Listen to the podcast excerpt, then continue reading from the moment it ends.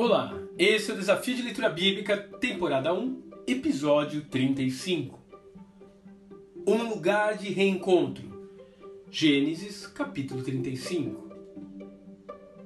Jacó ainda estava em débito com o voto feito no passado. No capítulo 28, quando ele estava fugindo do seu irmão, Deus lhe havia dado a visão gloriosa de uma escada por onde subiam e desciam os seus anjos.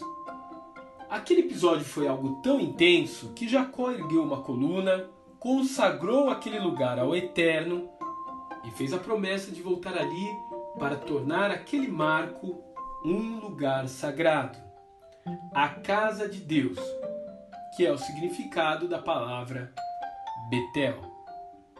Na verdade, porém, mais de 20 anos haviam se passado sem que o patriarca sequer mencionasse aquele lugar.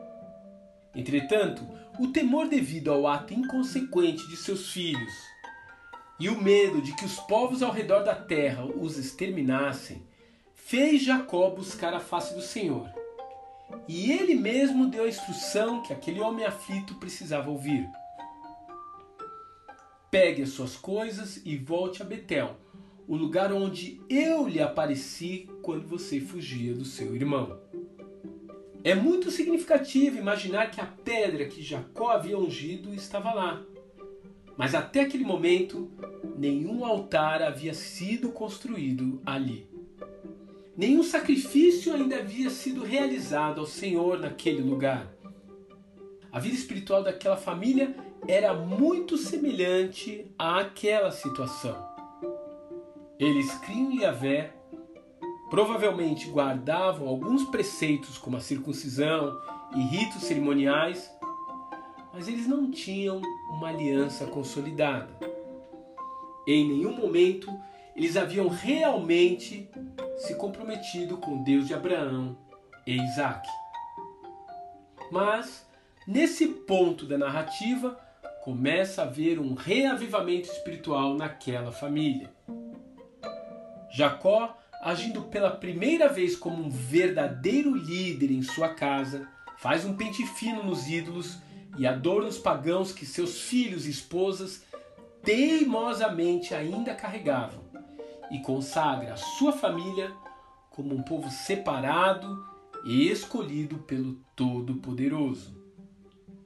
Ao santificar a sua família e concluir o altar em Betel, Jacó finalmente está pronto para receber o cajado de seu pai, que irá, por sinal, falecer no final deste capítulo, e então assumir a posição de patriarca da próxima geração dos descendentes de Abraão.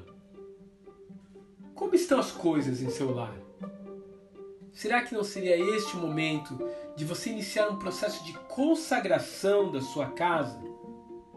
Checar o conteúdo que seus filhos têm assistido na internet, se desintoxicar das mídias e das coisas que nos contaminam nesse mundo. Apresente a sua família no altar do Senhor e comece a preparar uma nova geração de filhos da promessa, ali mesmo, na sua própria casa.